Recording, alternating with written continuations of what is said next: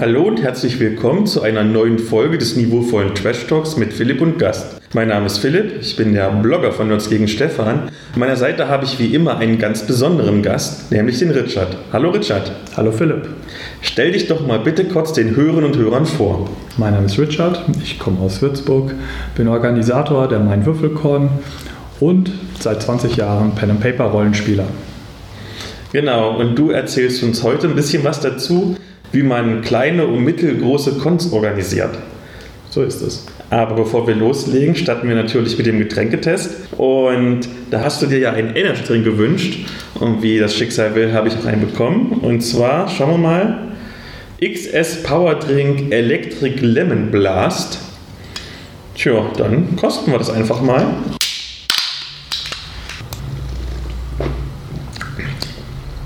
Irgendwie eine Mischung aus süß und sauer. Und Zitrone. Und Zitrone. Ja. Ja. Schmeckt ganz gut für einen Energy Drink, der keine Kalorien hat. Doch vier Kalorien tatsächlich. Aber kein Zucker. Aber kein Zucker. Ich bin ja immer so ein bisschen mäglich, was das angeht, äh, wenn kein Zucker drin ist, weil das ja doch der Geschmacksträger ist.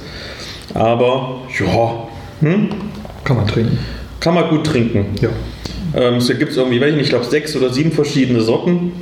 Ist halt wie alle Energy Drinks mit 32 Milligramm je 100 Milliliter. B-Vitamin gemischt. Ähm, jetzt haben wir noch was ganz Besonderes, was wir eigentlich noch nie hatten. Und zwar eine kleine Werbeunterbrechung. Ähm, Es ist jetzt keine richtige Werbung, aber die Richtlinien vom Podigy verlangen, dass ich das als Werbung kennzeichne. Deswegen muss ich jetzt erst einen Ton dazwischen schalten. Katsching. Und zwar der Verlag Thorsten Loh, dessen Bücher haben wir ja schon öfters mal sowohl im Podcast als auch vor allem im Blog besprochen, ähm, verschenkt immer so eine Energy-Trinkdose, wenn man vier Bücher im Shop kauft, die mindestens zusammen 40 Euro kosten. Und wenn man in der Bestellung den Code I Love Trash Talk eingibt, dann reichen schon zwei Bücher mit 20 Euro Einkaufswert. Die Geschmacksrichtung gibt es nach Verfügbarkeit. Und damit ist die Werbung zu Ende. Ich mache nochmal einen Ton. Und schon könnt ihr mit der Medienschau starten. Ja, ich habe das Buch ähm, Schlacht um Healthreach, ähm, ein Aaron Dembski Bowden-Buch von den Space Marine Battles, also ein Warhammer 40k Buch. Inspiriert hat mich, das Buch zu lesen, eine YouTube-Miniserie, die eben die Geschichte widerspiegelt, animiert und ähm, ja, am Anfang denkt man jetzt so, oh Gott, wie billig sieht das denn aus? Aber es ist eigentlich ziemlich cool gemacht. Und irgendwie hat das mich so gereizt, dass ich dann das Buch angefangen habe, dann zu lesen. Ja, es ist halt, wie nennt man es gerne, Bolterporn. Also es geht halt schon natürlich um den Kampf. Äh, eben äh, Hellsreach ist einer der großen Städte auf Armageddon, wer sich mit dem 40k-Universum auskennt. So einer großen Welt, aber in dem viele große Städte sind. Und die Stadt Hellsreach wird eben von den Space Marines der Black Templar beschützt. Die Hauptperson ist Grimaldus, ein Ordenspriester der Black Templars, der da mehr oder weniger unfreiwillig ist, weil er doch eigentlich eher mit dem Großteil seines Ordens im Orbit kämpfen will und sich eher ja, ähm, zurückgesetzt sieht und ähm, dort eben sein Leben fristen muss und er sieht seinen Tod auch in Hell's Reach. Und dann geht es halt eben um ähm, den Kampf gegen die Orks, die halt Armageddon das zweite Mal angreifen. Und es ist sehr spannend erzählt, ähm, viel Charaktere, viel Charakterentwicklung und schöne Einblicke auch in das Imperium und eben in die Kriegsmaschinerie, die drumherum ist und ähm, auch ein bisschen wie so ein eigensinniger Ordenspriester einfach handelt und vielen Imperialen auf den Schlips tritt, weil er das halt so durchsetzt, weil er meint, das wäre der bessere Weg und das macht eigentlich sehr viel Spaß zu lesen. Brauche ich dafür eine Vorerfahrung, um das richtig zu verstehen? Oder ist es auch so, um einen Einstieg zu bekommen für Nichtwissende in das 40k-Universum? Ja, ich glaube, für den Einstieg ist es ein bisschen wenig. Da muss man sich schon ein paar Sachen reinfuchsen vorher. Aber ich glaube dennoch, dass äh, wenn man so die Stereotypen kennt, wie eben, ich sag mal, wenn man Dawn of War oder so gespielt hat, dann kommt man, denke ich, ganz gut mit dem Roman zurecht. Also so viel Neues bringen sie halt nicht rein und vieles wird da schon beschrieben. Also, dass ein Titan eine, keine Ahnung, riesige Maschinerie auf zwei Beinen ist, die alles davon mäht mit ihren Kanonen. Das ist dann relativ selbsterklärend. Also ich gehe davon aus, dass jemand, der zumindest ähm, im 40k-Universum ein bisschen was zu tun hat, sich da auf jeden Fall gut mit auseinandersetzen kann. Du hast es ja mitgebracht. Ja. Das sieht recht dick aus. Wie viele Seiten sind es denn? Oh, das muss ich aufschlagen. Das habe ich mir nicht vorher angeguckt. Wenn ich jetzt mal die Werbung und alles außen vor nehme, die Bücher ja auch immer noch gerne mitfüllt, behaupte ich jetzt einfach mal 464 Seiten und in der Mitte ist halt noch so eine schöne Karte von Hell's Reach und ein bisschen von dem Hauptkontinent von Armageddon, damit man halt so ein bisschen auch weiß, wo die jeweiligen Städte, die mal kurz erwähnt werden, auch liegen. Und der Aaron Dembski Bowden ist meiner Meinung nach auch einer der besten Autoren im 40k-Universum.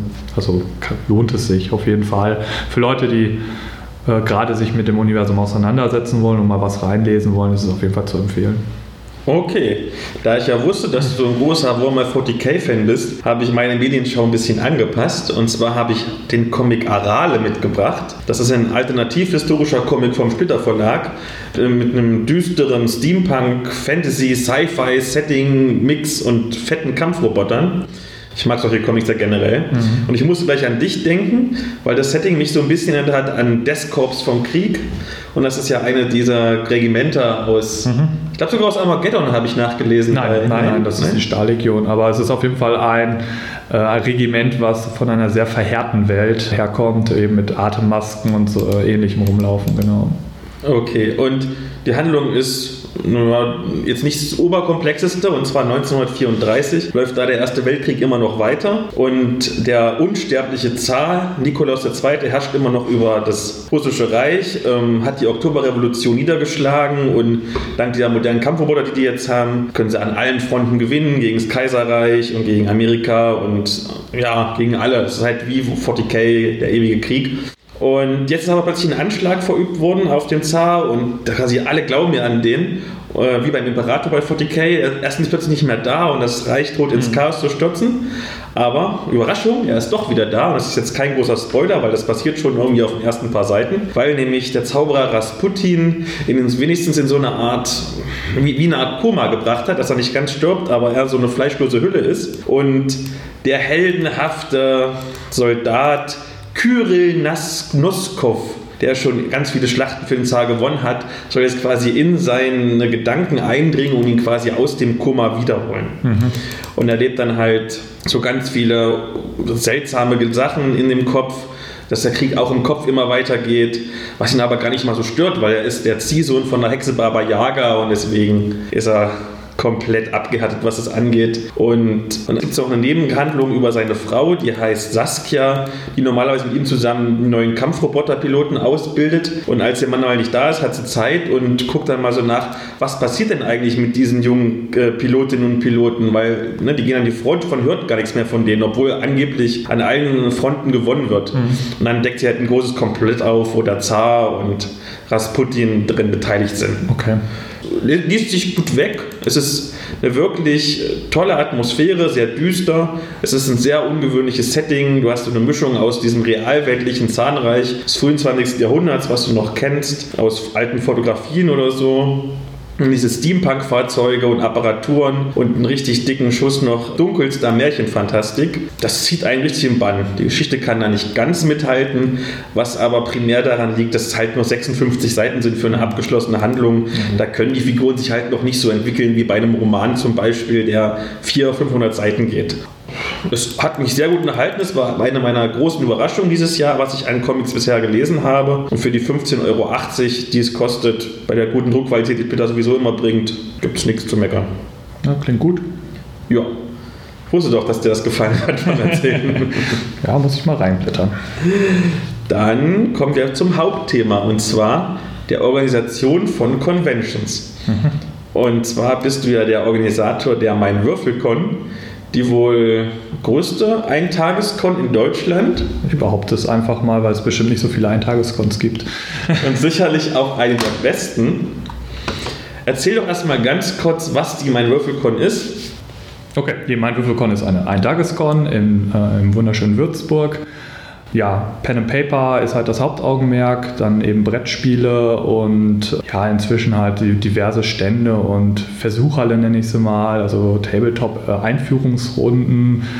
und äh, manchmal auch Kartenspiele, je nachdem, wie die Supporter halt drauf sind. Und ähm, die MyWürfelCon ist eine reine Spiele-Convention, also es gibt halt keine Turniere, äh, sondern halt wirklich Einführungsabenteuer und dergleichen. Und eben das von 10 Uhr bis 23.30 Uhr durchweg. Noch was? Darfst du so viel erzählen, wie du möchtest, ja. bevor ich nachfrage? Ähm, gut, wir haben natürlich ein paar Sachen, die sind ein bisschen eigen, die gibt es nicht so häufig woanders. Das sind eben die Ultra-Kurz-Abenteuer, die wir halt zusätzlich anbieten. Das sind ja Abenteuer, die zwischen einer halben Stunde und einer Stunde sind. Ähm, auch ein bisschen, man könnte böse sagen, als Lückenfüller dienen, aber dafür sind sie auch immer sehr gut gefüllt. Vom Plüschbau und Plunder und Cthulhu bis zu DSA haben wir sogar, was man manchmal nicht glauben mag, dass man das so auf die Kürze bringen kann, eben Abenteuer, die man halt spielen kann. Und dieses Konzept wurde halt vor einigen Jahren halt das erste Mal auf dem Gratis-Rollenspieltag eingeführt und wir haben es halt dann übernommen und in der Zwischenzeit ist, gehört es halt zu meinen Würfelcon wie eben andere Spezialitäten, ne? wie Leute, die die Leute zum, also wir haben extra ein Team, was die äh, Spieler zu ihren Räumlichkeiten führt. Das liegt allerdings eher daran, dass wir in einem alten Kloster sind und äh, die ganzen Räumlichkeiten über dem ganzen Gebäude verteilt sind und wir es nicht anders managen können.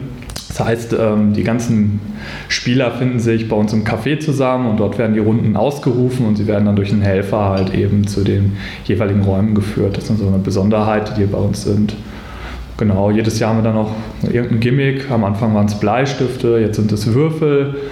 Vielleicht für die meisten Cons eher normal, aber für uns war es damals schon eine Besonderheit, weil es ja doch alles ein bisschen kostspieliger ist dann gib uns doch mal einen kleinen Eindruck, was die Zahlen angeht, damit wir uns so, die Hörerinnen und Hörer, sich einen Eindruck machen können, wie groß die Con ist. Also wie viele Besucherinnen und Besucher, wie viele Helferinnen, wie viele Runden. Okay. Äh, wir haben angefangen mit 120 äh, Besuchern. Das war für uns damals schon echt viel, weil wir auch kaum vergleichbare Zahlen haben. Inzwischen äh, sind wir bei etwa 400 Besuchern, was für, ähm, ja, ich sag mal, eine etwas unbekannteren und äh, ja, zusätzlich muss man einmal sagen, Franken ist ein bisschen abgelegenen Region, äh, doch äh, immer noch eine sehr gute Zahl ist, vielleicht sogar eine sehr, sehr gute Zahl. Wir haben etwa 50 Spielrunden, wenn ich die Ultrakurzabenteuer nicht mit einrechne. Also normalerweise sagen wir 50 bis 70 Runden und mein Helferteam besteht aus etwa 20 Leuten. Da fangen wir mal ganz von vorne an. Wie kamt ihr eigentlich auf die Idee, eine Convention zu erstellen? Die Idee hat ja jeder mal. Ich mache meine eigene Convention. Nun sind wir auch in einem naja, Landkreis, in dem wir mit Conventions doch recht gut versorgt sind. Wie kam denn auf die Idee, das selber machen zu wollen? Also ich bin nach Würzburg gezogen und dachte mir, so eine große Stadt muss eine Con haben hatte sie nicht. Und es haben sich ein paar Zufälle ergeben mit meiner jetzigen Frau, dass wir halt darüber gebrainstormt haben und da in der Räumlichkeit eine Cosplay-Veranstaltung stattfindet, die T-Con, haben wir halt damals mit dem Veranstalter von der T-Con geredet und sind halt eben auf die Leute aufmerksam geworden und haben gesehen, dass das gar nicht so ein großes Mammutprojekt ist, wenn man jemanden hat, der die Räumlichkeiten stellen kann. Zumindest war es bei uns so. Und dann haben wir halt gesagt, okay, Räumlichkeiten stehen. Der Name wurde über, über eine Zugfahrt, wurde der mal in, in den Raum geworfen den fanden wir dann so gut, dass wir ihn übernommen haben. Wir haben auch dieses kleine Wortspiel mit mein Würfel ne, vom Fluss und eben mein Würfel. Ja. ähm, deswegen kam dann der Name zustande. Vielleicht, manche würden es vielleicht eher Labyrinthkon oder so nennen, wegen den äh, ausufernden Gängen. Es ist schon sehr, sehr verwinkelt bei euch, das ja, stimmt. Ähm, meine Designerin hat äh, damals gesagt, ja, warum brauchen wir das? Und dann habe ich gesagt, okay, du weißt nicht, warum wir die Helfer brauchen? Sie so, nee, das findet es ein bisschen komisch. Und ich so, ja komm, ich zeige dir mal die Räume. Dann bin ich mit ihr alle Räume abgegangen und danach sagte sie, okay, ich verstehe es. Wie ging es denn dann konkret los? Hast du die Leute zusammengetrommelt? Bist du irgendwo in den, wir haben ja einen Rollenspielladen zum Beispiel hier in Würzburg ist reingegangen, hast gesagt, ich brauche jetzt Helfer oder hast du Freunde gefragt, Bekannte? Ich bin damals, äh, was die Helfer angeht, zu meinem ganzen Freundes- und Bekanntenkreis gegangen und habe da einfach mal gefragt, wie es aussieht. Zudem bin ich auch zu äh, dem Würfelmeisterverein gegangen, unser örtlicher Rollenspielverein, und habe auch dort gefragt, ob sie mich unterstützen wollen alle haben bejaht und dann haben wir eben aus allen Freiwilligen ein Team zusammengestellt und dann habe ich die Planung halt dann begonnen. Ja, dann sind wir natürlich zu den Händlern gegangen, ja, als erstes natürlich zum Hermke, dann auch zum Hellbound. Manche haben zugesagt, manche eben nicht. Und dann haben wir halt die ersten Stände halt auch gehabt aus der Cosplay-Szene haben wir uns den Bring and Buy abgeguckt gut, Rollenspiel-Flohmarkt wird man auch sagen, ist jetzt nichts Besonderes, aber der Name Bring and Buy stammt ja doch eher von da und den haben wir dann halt übernommen und dann haben wir halt viele Verlage abgeklappert und haben halt gefragt, ob die uns auch in irgendeiner Form unterstützen, in der Regel halt durch Preise für die Tombola oder Tüten damals noch, also Kontüten und Supportrunden und was auch immer. Und es scheint ja gut angekommen zu sein, weil wir feiern jetzt schon, wir haben schon den fünften Geburtstag gefeiert und ging jetzt ins sechste Jahr. Wie war denn das Feedback generell erstmal nach der ersten Veranstaltung und ist es dann besser geworden über die Zeit? Also wir hatten immer erstaunlich viel positives Feedback. Es gab immer Kleinigkeiten, die bemängelt worden sind. Ähm, Sachen, die man auch äh, nicht korrigieren kann, weil man sie dann andersweitig bemängeln würde. Ne? So quasi einen Weg muss man gehen. Ja, wir haben ein paar Sachen umstrukturiert. Wir haben halt ähm, uns immer an die Zweitageskons gehalten von der Organisation am Anfang her, haben aber bemerkt, dass das für eine Eintageskon manchmal gar nicht funktioniert. Bestes Beispiel ist die Tombola. Das war halt immer der größte Kritikpunkt, weil die Tombola sehr viel Zeit in Anspruch genommen hat. Ausrufen von den Preisen und ähnlichem. Was ich immer noch schade finde, dass wir es nicht mehr machen, weil man dadurch den Verlagen ja auch gezeigt hat, hey, wir wissen eure Sachen ja auch zu würdigen, aber bei einer Eintageskon funktioniert das eben nicht, weil die Leute wollen alle spielen. Und dann haben wir halt gesagt, gut, wir haben dann, glaube ich, während der dritten Mainwürfelkon dann irgendwann eingesehen, wir stoppen diese ganze Tombola-Verfahren und sagen einfach nur, ja, hier, ihr habt eure Lose und ab einer gewissen Uhrzeit könnt ihr euch eure Preise halt abholen und vor Ort machen wir dann halt die Fotos, natürlich mit Einwilligung, Datenschutz Datenschutz und so. Das Blocksystem haben wir ziemlich umgestellt. Am Anfang hatten wir noch drei, vier Stunden Blöcke. Das hat so einigermaßen funktioniert und dann haben wir es halt, dass die Blöcke ja über den ganzen Spielraum, also jeweils jede Stunde fängt ja eine neue Runde an, haben wir das halt ähm, ausgezogen. Das war halt mehr die Kritik von den Händlern, die dann da waren, weil äh, zwischen den Blöcken waren halt alle Leute beschäftigt am Spielen und ähm, die Con kam einem vor wie so eine Geisterstadt. Also das war schon echt, echt, echt leer und leise. Also war schon, schon ein bisschen komisch. Und da gibt es dann keine Zeitbegrenzung. Also ich könnte auch sagen, ich mache eine 12-Stunden-Runde. Ja, genau. Also wir wir haben ein Anmeldungsprogramm vorher, dann sagt man halt, ja, ich leite das mit so vielen Spielern und ich möchte halt von 10.30 Uhr bis 20.30 Uhr oder von mir aus auch zwölf Stunden insgesamt leiten. Und dann reservieren wir eine der Räumlichkeiten. Also wir haben einen Tischplan, also wie es halt auf großen Veranstaltungen auch der Fall ist. Und da wird das dann markiert, dass dieser Raum eben für zwölf Stunden oder der Tisch für zwölf Stunden halt reserviert ist, ja. Und nehmen wir mal an, ich habe jetzt die Mitarbeiter, die mithelfen. Ja. Ich habe jetzt die Räumlichkeiten, wie ihr zum Beispiel. Ja. Was würde ich jetzt machen, um meine Kon zu organisieren? Also zum Beispiel, wie früh muss ich anfangen zu planen? Welche organisatorischen Schritte muss ich gehen? Es kommt halt natürlich erstmal darauf an, was will man bei seiner Con alles haben. Wenn man halt gewisse Sachen haben will, wie Würfel, muss man halt natürlich ein bisschen frühzeitiger dran sein, weil die Würfel alleine schon drei Monate brauchen, bis sie halt fertig sind. Möchte man eben viel mit Flyern abdecken, muss man halt schauen, welche Conventions gibt es im Umfeld, wo man Werbung machen kann oder fragt man sogar die Verlage, ob die halt die Flyer halt weiter verteilen. Das funktioniert in der Regel auch. Ich weiß nicht, wie es jetzt der Fall ist, weil wir das nicht mehr in Anspruch nehmen. Aber früher konnte man halt eben einen Verlag anschreiben und die haben dann halt bei, wenn du dort bestellt hast, haben sie halt ein paar Flyer halt mitgeschickt. Also wir gehen immer von einem Jahr aus Vorlaufzeit. Wenn die, je nachdem, wie groß man die Veranstaltung plant, kann man es natürlich auch geringer. Also wenn es halt eine 50 bis 100 Mann, kann man, denke ich, das auch auf ein halbes Jahr runterkürzen.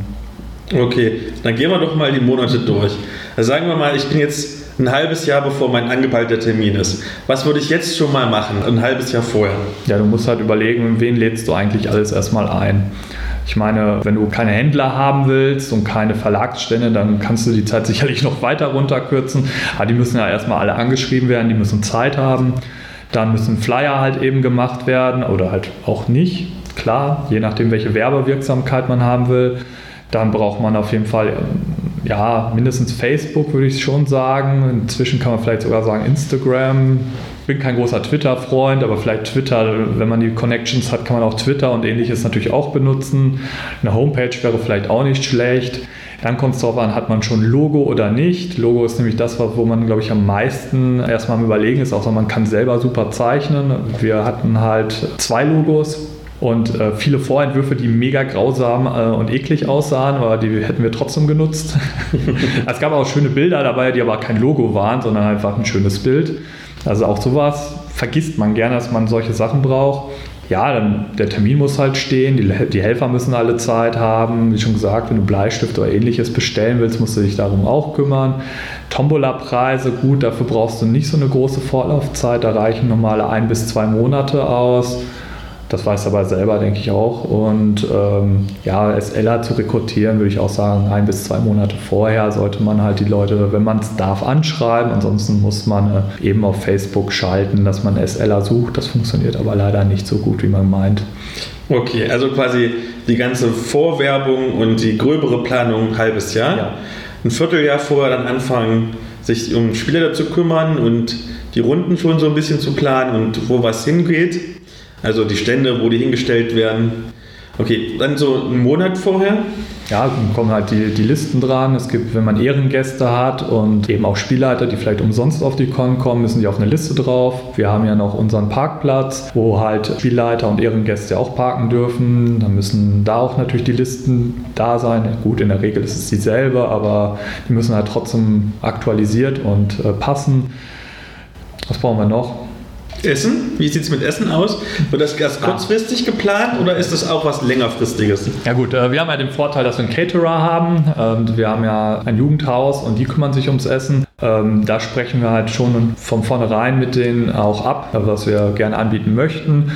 Aber da haben wir wenig, also wir können, ein, wir können Sachen vorschlagen und sie machen es oder machen es nicht. In den ersten Jahren war es halt, das war glaube ich einer der höchsten Kritikpunkte, war immer am Essen, weil wir halt ja meistens eher frittierte Sachen rausgehauen Mit Schnitzel haben. kannst du mich immer glücklich machen. Ja, nicht jeder mag frittiertes Schnitzel, aber ja. Ähm, und dann haben wir halt weiter mal ja, ich sag mal, experimentiert, vom selbstgemachten Currywurst bis zu äh, irgendwelchen Brötchen, belegten und inzwischen, glaube ich, läuft das auch ganz gut.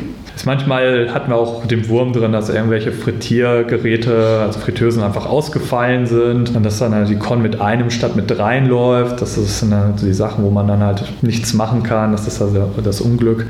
Was muss man noch machen? Ja, Listen sind wichtig. Also auf jeden Fall Listen für die Helfer. Wann müssen die wo arbeiten? Am besten zu überlegen, wie viele arbeiten wo. Also ich habe die beste Erfahrung, dass man äh, immer Zweierteams bildet, wenn man es kann. Einfach deswegen, damit die Leute sich auch nicht langweilen und sich kennen, weil nicht jeder mag es mit dem Nachbarstand zu reden oder irgendwie halt zu gucken, wie man ja, sich beschallen lässt. Dann Pausen einbauen, wenn sie es denn wollen. Also ich habe bei mir halt Helfer, die wollen es nicht, aber ich habe in der ersten Con habe ich allen mindestens vier Stunden Pause eingeräumt, dass sie auch was spielen könnten. Mhm. Ja, solche Sachen muss man halt überall einplanen. Also viel ist halt so ja Personenmanagement Ne? Und manche können vielleicht auch nicht sofort pünktlich um die Uhrzeit, da muss man halt auch gucken, wann kann der, wie, wie kann der. Und ja, am besten versucht man, die Bereiche immer mit denselben zu besetzen, damit man die Leute nicht immer wieder umlernen muss. Aber das ist natürlich etwas, was man im Nachhinein natürlich nicht beeinflussen kann. Wie ist es dann mit der Vorbereitung der Räumlichkeiten? Also ihr erst an dem Samstag früh anfangen, die Tische umzuräumen und Pläne aufzuhängen?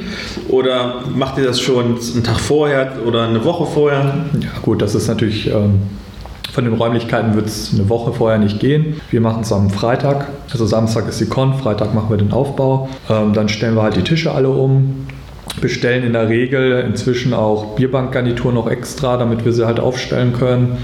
Vorher haben wir auch hier die Kontüten vorbereitet, als wir sie noch hatten. Haben wir so, weiß nicht, wie könnte man sagen, so wie, wie na, Plumpsack oder so. Hat halt die Tüten in einem Kreis auf den Tisch hingestellt.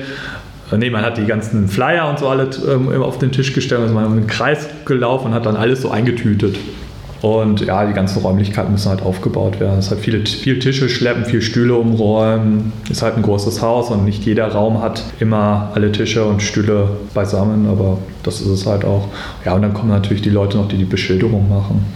Und die Nacht vorher, kannst du schlafen als Organisator oder immer aufgeregt? Ja, also aufgeregt ist man schon, weil man weiß halt nicht, äh, man möchte halt die Zahlen halten, man möchte besser sein, vielleicht als das Vorjahr, mindestens äh, gleichbleibend. Da macht man sich halt schon Gedanken und hört auch jedes Mal, wenn man auf der Con ist, dann halt die Zahlen, wie viele Besucher haben wir jetzt, machen bestimmt die größeren nicht mehr, aber ich mache es noch. Und ja, es ist natürlich immer schon, was, was sagt man? Man hat ja noch eine Eröffnung und äh, vergisst man wieder irgendwas, weil man es ja letztes Jahr schon wieder vergessen hat, irgendwen zu erwähnen. Ja, sowas kommt schon vor, aber so richtig aufgeregt wird man natürlich dann nicht mehr. Man hat dann da doch eine gewisse Routine drin. Aber am Anfang sicher, da. Äh, am Anfang haben wir Angst gehabt, dass wir fast niemanden haben und dass wir auf den Kosten sitzen bleiben oder dass wir bekommen ja auch eine Förderung, weil wir halt eben über ein gemeinnütziges Jugendhaus das machen dass wir die Förderung nicht bekommen und dass wir dadurch unheimlich viel Miese fahren. Das sind natürlich schon Sachen, über die man Gedanken machen muss. Wenn du schon von den Zahlen redest, wie sieht das finanziell aus? Also du musst jetzt nicht konkret über die Zahlen reden, aber so eine grobe Übersicht, wie viel Geld wird investiert, wie viel kommt wieder raus. Ihr seid ja auch eine von den recht günstigen Cons, meiner Erfahrung nach. Wir haben den Vorteil, dass wir das eben über das Jugendhaus machen. Das Jugendhaus ist förderungsberechtigt gegenüber den Jugendringen. Das heißt, die Jugendringe, sowohl Bezirk, Land, Stadt, die äh, geben eine gewisse Summe und dafür machen wir unsere Einkäufe. Und das ist etwas, was viele Cons halt nicht haben. Aber wir haben auch den Vor- oder Nachteil, dass wir am Ende äh, des Ganzen auf Null wieder rauskommen müssen. Also wir dürfen, unsere Einnahmen dürfen nicht mehr sein, wir müssen halt am Ende alles irgendwo weghaben. Aber der Vorteil ist halt, wir können Sachen uns kaufen, wovon vielleicht andere Cons ja denken, wie können sie sich das leisten, wie Würfel, äh, Helfer-T-Shirts, Bleistifte, Blöcke was wir halt so alles über die Jahre immer mal wieder investiert haben. Das machen wir halt darüber. Und das ist halt sowohl gut als auch schlecht. Ne? Wie schon gesagt, wir können halt kein Geld fürs nächste Jahr bunkern, um zu sagen, boah, da kaufen wir uns jetzt halt, keine Ahnung, eine Dolby Surround-Anlage für was auch immer. Das geht halt nicht. Das müssten wir halt einplanen warum man es auch immer braucht und dann, dann, kann man das auch tun, aber wir könnten halt eben nicht die überschüssigen Gelder mitnehmen. Aber wir haben auch nicht den Zugzwang, dass wir unbedingt Profit machen müssen und deswegen können wir auch die niedrigen Kosten bei dem Eintritt einfach verlangen, weil wir eh wissen, dass was bleibt, bleibt. Wie wichtig ist es denn, dass man sich schon vorneweg eine Zielgruppe überlegt? Also du hast ja zum Beispiel gesagt, dass ihr keine Turnierkon seid. Und ich kenne zum Beispiel viele Rollenspiel-Conventions, auch beispielsweise die beiden Schweinfurter Conventions, die ja gezielt auch damit werben, dass sie Turniere für Kartenspiele oder für Tabletop anbieten. Und ihr habt ja gleich gesagt, du hast ja gleich am Anfang sogar hier gesagt, dass es bei dir nicht, nicht läuft. Ja. Warum und denkst du, dass es Vor- oder Nachteile bringt, rückblickend betrachtet? Ich glaube, dass man Turniere und solche Dinge austrägt, weil man die Finanzierung braucht. Man unterschätzt das gerne, weil man halt nie hinter die Fassaden guckt, aber gerade Turnierspieler bringen halt viel Geld mit, weil sie bezahlen halt natürlich den Eintritt und halt die Turniergebühren und da kommt halt einiges rein. Ich persönlich sehe es als äh, völlig unnötig an, wenn ich es jetzt so ehrlich sein darf. Also ich finde, Turniere bringen keinen Mehrwert. Für mich jetzt, weil A sind es Themen, die mit dem Haupthobby, was wir hier frönen, nicht zu tun haben. Also sowohl Tabletop als auch äh, Trading Card Games sind halt eben kein Rollenspiel. B belegen sie Räumlichkeiten, die ich andersweitig nutze. Zum Beispiel eben unsere Turnhalle, die von der Pathfinder Society genutzt werden wird wäre halt ein guter Ort, wo man ein Tabletop-Turnier machen könnte, aber dann hätte ich eben keine Pathfinder Society mehr. Und Turniere haben auch den Nachteil, dass die Leute unter sich bleiben wollen. Das heißt, äh, klar, man kann mal rübergehen und gucken, aber eigentlich wollen die, wollen die ungestört bleiben und das finde ich immer ein bisschen lästig. Deswegen habe ich halt auch gesagt, ja, Einführungsspiele gerne, also die ganzen Hobbyisten, die, ich nenne es jetzt mal Nerd-Games haben, sei es Tabletop, Trading Card, Living Card Game und wie sie alle heißen und sagen, boah, ich will das gerne mal vorstellen, um Leuten das schmackhaft zu machen können gerne sagen, hey, wie sieht es aus? Können wir das bei euch mal vorstellen? Ja, und dann sagen wir natürlich, wenn wir den Platz haben, klar, also die nehmen ja nicht so viel Platz ein, die nehmen halt ein paar Tische höchstens. Wir haben halt einen Brettspielbereich, wo halt auch der Asgard e.V. eben aus Aschaffenburg halt Tabletop anbietet oder die Tabletop-Gilde in Würzburg. Wir haben halt Leute aus Mannheim, glaube ich, gehabt. Die haben ihre Zombie-Polynese vorgestellt. So Zombie-Polynese? Zombie-Polynese. Was ist denn eine Zombie-Polynese? Man spielt halt eben in einer Stadt und äh, man baut sich so eine Zombie-Reihe halt auf und versucht halt die größte Zombie-Polynese halt aufzubauen gegenüber den anderen. Was es nicht alles gibt. Ja, es war auch sehr lustig. Was ich nicht alles mitbekommen habe. Ich meine, ich bin jetzt fast jedes Jahr da gewesen und das habe ich nicht mitbekommen. Also ich finde es wichtig, dass andere Spiele vorgestellt werden, aber ich brauche keine Turniere. Und ich, solange ich eben äh, die Con leite, werde ich auch keine Turniere auf die Con holen. Dann wissen wir jetzt, wie lange es ungefähr dauert die Vorbereitung. Wie lange dauert denn die Nachbereitung? Also natürlich der Abbau von allem, aber zum Beispiel auch die interne Nachbesprechung, Feedback, Auswertung. Also der Abbau dauert nicht lang, also in der Regel sind wir um 2 Uhr nachts fertig. Und ja, es gibt ein paar Leute, die sich die Feedbackbögen dann nehmen und die auswerten. Das mache ich dann zum Beispiel persönlich gar nicht mehr. Äh, wenn wir sie denn haben, wir haben jetzt letztes Jahr, also jetzt zu unserem Jubiläum hatten wir halt die, das erste Con-Feedback. Vorher hatten wir halt immer nur für die Spielleiter Feedbackbögen gemacht, weil wir eben mal so einzelne Sachen mal ausprobiert haben, wie den legendären Spielleiterpreis, der leider nicht so gut funktioniert hat. Warum hat er nicht funktioniert?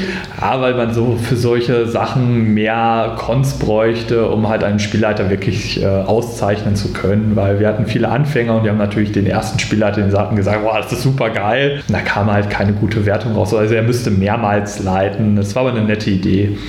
Ja, die Nachbereitung dauert nicht so lange. Wir haben dann nochmal einen ähm, Termin zum Helferessen. Wenn quasi alles, was an Geldern übrig ist, wird dann noch verfressen in Sushi und Pizza. Und dann ist das auch schon alles gewesen. Klar, dann werden noch ein paar Kritikpunkte und Feedbacks, die halt so über die Zeit noch ähm, angelaufen sind, werden dann nochmal kurz besprochen. Dann ist die Con auch eigentlich rum. Du hast ja gerade selber angesprochen, dass ihr viele Anfänger habt bei euch. Wie ist denn generell die Verteilung der Besucher? Also wie viele Frauen, Männer ungefähr, jung, alt, Einsteiger, erfahrene Rollenspieler?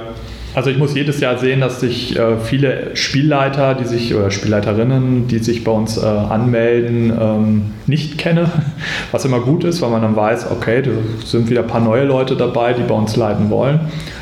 Ich würde sagen, dass wir eher jung sind als alt, wenn ich da so immer so meinen Blick drauf werfe, was allerdings trotzdem sehr gemischt. ist nicht so. Wir hatten sogar relativ viele Jugendliche, so im Alter von 13 bis 16, die aufmerksam geworden sind. Frauen-Männer-Quote, schwierig zu sagen, aber ich glaube, dass bei uns die Quote ich sag mal 60-40 ist. Also ich weiß, dass die Quote in meinem Team alleine 50-50 mindestens ist, dass ich mindestens genauso viele Frauen habe wie Männer. Ich gehe sogar davon aus, dass ich mehr Frauen als Männer im Team habe. Aber das ist dem vielleicht auch geschuldet, dass viele eher aus dem Cosplay-Bereich kommen und da tendiert die, ähm, der prozentuale Anteil doch äh, reverse zu dem, was der normale Pen and Paper ähm, ausmacht. Ja. Und die lassen sich da gut motivieren. Ähm, ich hatte letztens ja das Interview mit dem Paul Henske, der ja auch die Convention in Halle organisiert. Und der hat mir zum Beispiel damals erzählt, dass es recht schwierig ist, quasi die Cosplayer zum Rollenspiel zu bringen. Wie ist es dann bei euch? Was macht ihr richtig, was Paul falsch macht? Wir haben etwas richtig gemacht, weil es damals auch funktioniert hat. Wir haben auf der T-Con, die ja unsere örtliche Cosplay-Veranstaltung ist, haben wir Rollenspiele angeboten. Und da sind natürlich Leute auch in Kontakt gekommen, die eher weniger damit zu tun hatten, teilweise durch die Themen oder teilweise aus irgendwelchen anderen Gründen sich das halt mal angeguckt haben, weil sie auch Zeit überbrücken mussten. Und äh, wir haben viele der Leute, die auf der T-Con äh, bei uns gespielt haben, haben wir auch auf der Mindwürfelcon wieder gesehen. Und die bringen natürlich auch wiederum Leute mit und das ist dann halt immer sehr, sehr positiv gewesen. Leider ähm, haben wir jetzt nicht mehr die Möglichkeit, weil die T-Con ähm, ihre soll ich sagen, äh, der Rollenspielsektor war halt auch nur ein ganz kleiner, wirklich ein kleiner und die brauchten den Platz für andere Sachen und so können wir höchstens Flyer nur noch da verteilen und dann hat man auch den Rückgang ein bisschen gemerkt wieder. Aber ich glaube, wenn man auf den Veranstaltungen Fuß fassen kann, muss ja nicht viel sein, dann kann man auf jeden Fall meiner Meinung nach viele der Leute auch dazu, ja, das heißt viele, prozentual kann man dann einige dazu bringen, dass sie auch zum Rollenspiel kommen. Seid ihr dann noch auf anderen Veranstaltungen außer der T-Con? Wo ihr Werbung für eure Con macht, jetzt nicht nur um Cosplay, auch andere Rollenspielveranstaltungen. Wie gesagt, Franken ist ja recht stark frequentiert oder andere Hobbys. Also ähm, unsere Werbung haben wir, also alle Frankenkorns, die es zu dem Zeitpunkt gibt und gab und eben ähm, ja, die Dreieichkorn. Ja, Cosplay-Veranstaltungen machen wir gar keine Werbung. Also wir haben unsere Flyer natürlich hier vor Ort liegen. Das heißt, die Leute, die auf der T-Con sind, würden auch unsere Flyer sehen. Aber Flyer sind ja doch meistens eher die Sachen, die am ehesten liegen bleiben. Aber andersweitig machen wir gar keine große Werbung mehr. Also wir fahren natürlich zur Orcon, zur CaveCon und diese eben und zu Schweinfurter Fantasy Festival. Zu den ganz, ganz kleinen Cons fahren wir auch gar nicht mehr. Haben wir immer mal wieder geguckt, wie es dann so aussieht, aber kam nicht so viel Resonanz her. Wenn ich jetzt selber eine Convention organisieren wollen würde oder die Hörerinnen und Hörer des Podcasts, hast du für die ein paar Tipps? Gibt es so bestimmte Fallstricke, die immer wieder auftreten, die man am besten umschiffen konnte? es gibt bestimmt einige Fallstricke. Ähm, ja, erstmal muss man dranbleiben. Man gibt immer viel zu schnell auf, man lässt sich auch viel zu schnell reinreden, dass es nicht funktioniert. Als ich damals in Würzburg angefangen habe, hieß es, nee, das macht man nicht, das, das ist zu teuer, das ist zu zeitintensiv und das führt zu keinem Erfolg. Ähm, ich habe mich nicht abschrecken lassen. Man muss halt erstmal natürlich äh, gewisse, ein gewisses Fundament aufbauen. Man muss Leute kennen, am Anfang Freunde, die Bock haben auf die Sache. Man muss eine Räumlichkeit finden, eine Räumlichkeit vielleicht auch, die vieles übernimmt, wie Versicherungen und dass es eben ein offizielles Event ist, was mit Geldern zu tun hat. Das sind halt diese ganzen juristischen und bürokratischen Sachen, wo ich immer froh bin, dass es halt hier das Haus macht und ich mich nicht mit rumplagen muss. Aber um sowas muss man sich halt kümmern. Ja, natürlich den Datenschutz, der ist ja jetzt gerade mit der DSGVO noch ein bisschen weiter ins Zentrum gegangen, aber wie schon gesagt, man darf sich davon nicht irritieren lassen. Fang früh mit der Werbung an, versuch die Leute zu begeistern, dass sie Mund zu Mund-Propaganda machen, das ist ja immer das Wichtigste. Geht zu den jeweiligen Events, wenn sie vor Ort sind, wie den Gratis-Rollenspieltag oder irgendwelche anderen Rollenspielsachen, um halt ein bisschen Werbung zu machen und halt vielleicht auch die Leute zu animieren, dass sie da hinkommen auf andere Cons zu gehen, die in der Nachbarschaft sind, ist halt auch nie verkehrt, weil man halt immer irgendwen trifft, der einem auch andere Tipps geben kann. Schreibt auch andere Veranstaltungen an, zum Beispiel die Padacon, die in Paderborn, NRW stattfindet. Die hat mich damals angeschrieben und hat sich Tipps von mir abgeholt. Ich habe denen dann halt eine E-Mail zurückgeschrieben, was sie alles bedenken können. Deswegen gibt es in Padacon, glaube ich, in einer der wenigen Cons halt auch einen Bring It By, der auch so heißt. Ja, und strukturiert. Also wenn ihr Bereiche habt, also wir, ich habe Bereichsleiter bei mir eingeführt. Es gibt halt die Informationen, die halt Leute informiert, wenn das Haus groß ist, ist das nie verkehrt, die sich auch um die ganzen Runden kümmert und um die Aushänge. Dann gibt es halt eben die Kasse, die natürlich äh, bemannt sein muss. Wenn man einen Flohmarkt äh, in irgendeiner Form anbietet, braucht man irgendwen, der darauf aufpasst. Sollte man damit Geld nehmen, man kann ja auch einen gewissen prozentualen Ansatz nehmen, dann muss das halt auch vorher ausgemacht werden. Am besten auch, dass die Zettel online sind, dass die Leute schon vorher ausfüllen. Ansonsten ist das immer vor Ort eine ziemliche Katastrophe. Wenn ihr Helfer für die Räumlichkeiten habt, dann eben auch die einweisen, wo was zu finden ist. Und äh, ja, es muss halt immer irgendeinen Häuptling geben, der das Ganze halt irgendwie zusammenhält.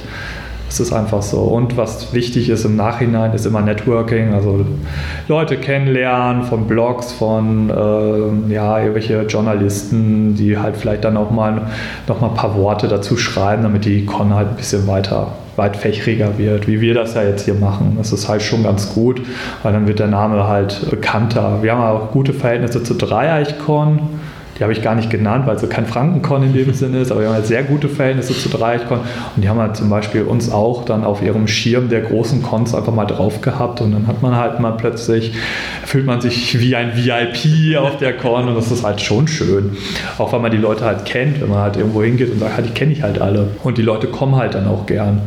Ah ja, und seid immer höflich, nett, zuvorkommt und bietet halt so viel den Leuten an, wie es geht. Also wenn man Ehrengäste hat, dann sollte man sie auch wie Ehrengäste behandeln. Wir hatten ja jetzt Leute von Orkig im Geschmack, das ist so ein Let's Play Plus Podcast, nur Damen aus Hamburg und die sind halt extra für die Mein Würfelkon runtergekommen, weil wir sie eingeladen haben. Und da waren wir natürlich super zuvorkommt, haben denen halt alles gegeben, was wir vor Ort quasi haben: Tassen, Blöcke, Stifte. Das finde ich mich neidisch. Tja, muss aus Hamburg kommen. ja, aber wenn er so große Strecken fährt, dann macht man schon ein kleines Giveaway schon. Die hatten auch echt die sind halt nur hergekommen, um drei Stunden da zu sein und sind wieder gefahren. Keine Runde und nichts angeguckt, nur weil wir sie eingeladen haben. Und da denke ich mir, okay, ja, also wenn man jemanden hat, der sich mit diesen ganzen Sachen auseinandersetzen will, wie ähm, Tombola oder eben ähm, Händlern und Ständen, dann kann man das auch ähm, natürlich jemandem zur Verfügung geben. Inzwischen mache ich halt wirklich fast gar nichts mehr, was drauf ist. Also ich mach, kümmere mich nur noch um Würfel, um Flyer, also das ganze Gimmickzeug, aber eben nicht mehr um die Stände, nicht mehr um, äh, um die Tombola und solche Sachen. Achso, vielleicht ein wichtiges Thema, wenn es um die Tombola geht. Versucht von den Ständen, die ihr vor Ort habt, die Tombola-Preise zu holen. Sprecht mal mit der Volksbank oder Sparkasse. Die haben manchmal auch ganz coole Sachen dabei, weil man wird in der heutigen Verlagslandschaft wird man sehr schnell sehen, gerade wenn man eine neue Con macht, dass man da fast nichts bis wenig kriegt. Also dann kriegt man halt vielleicht mal ein paar Bücher, aber dann geht man vielleicht doch davon aus, dass die Verlage mehr schicken. Da darf man sich nicht drauf verlassen. Das geht rückwirkend zurück. Das ist leider eine Erfahrung, die man in der Zwischenzeit sammelt. Dann Erzähl doch noch mal, wann startet denn die nächste Mein Würfelcon? Und du darfst jetzt ruhig schamlos Werbung machen, weil es sind deine letzten Worte, bevor wir aufhören. Genau, also unsere Con äh, findet am 6.4. statt, von 10 bis 24 Uhr im Kilianeum in Würzburg, Ottostraße 1. Eintritt 3 Euro, Spielleiter kommen umsonst rein, kriegen einen Parkplatz vor Ort und einen Würfel, meistens zwei Würfel, natürlich einen Platz reserviert, wenn sie sich vorher angemeldet haben. Ansonsten ist es eine große Veranstaltung, man trifft viele Leute, viele Stände, leckeres Essen, eine tolle Location. Wer sich ein bisschen die Beine vertreten will, der hat eben die Würzburger Innenstadt, den Ringpark, die Residenz und ähnliches äh, drumherum. Also auf jeden Fall ein Weg wert wie schon gesagt, 50 Runden, alle sehr gemischt. Nicht das, was man früher kannte, also nicht nur DSA und Shadowrun, sondern wirklich äh, teilweise Indie-Systeme, eben sehr, sehr weitfächrig. Dann eben die Ultra-Kurzabenteuer. Wir haben einen recht großen Brettspielbereich, Tabletop-Angebote und wir probieren halt immer wieder was aus falls ihr euch zu denjenigen seht, die eher Socializing und Networking betreibt. Auch da ist einer meiner Mitarbeiter, einer meiner Teammitglieder gerade groß am Basteln für sogenannte Influencer, dass sie sich da mal treffen können. Also auch was für dich, Philipp, oh, dass, man halt, dass man halt mal sich austauschen kann, mal Leute kennenlernen kann aus der Szene, ohne auf den großen Veranstaltungen zu sein. Ist halt etwas, was jetzt im Aufbau ist, was halt Jahre braucht. Und ansonsten kann ich nur sagen, die Con macht Spaß ähm, man sieht dann halt, wie man von Leuten durch die, durch die Gänge geführt wird, durch die Labyrinthen und probiert es aus. So, mehr kann ich dazu auch nicht sagen. Es ist auf jeden Fall. Achso, doch eine Sache, weil, weil wir es noch nicht angesprochen haben. Äh, wir haben eine Flyer-Regelung, die Drei-Flyer-Regelung. Die MWC ist quasi auf den Flyern jeweils mit einem ihrer Buchstaben verkörpert und wer die drei Flyer, also die drei verschiedenen Flyer eben zur Kasse bringt, kriegt ähm, einen Würfel gratis quasi geschenkt. Natürlich einer pro Person, aber wenn man mehr hat, dann kann man ja auch seinen Freunden die Flyer geben. Ist eine ganz nette Sache und hat eigentlich in, in den letzten Jahren sehr gut funktioniert. Genau, also das war's von mir. Dann bedanke ich mich ganz herzlich und ich freue mich schon auf die Mein Würfelkon. Vielen herzlichen Dank, dass du mich eingeladen hast und ich äh, freue mich schon, unser Interview zu hören.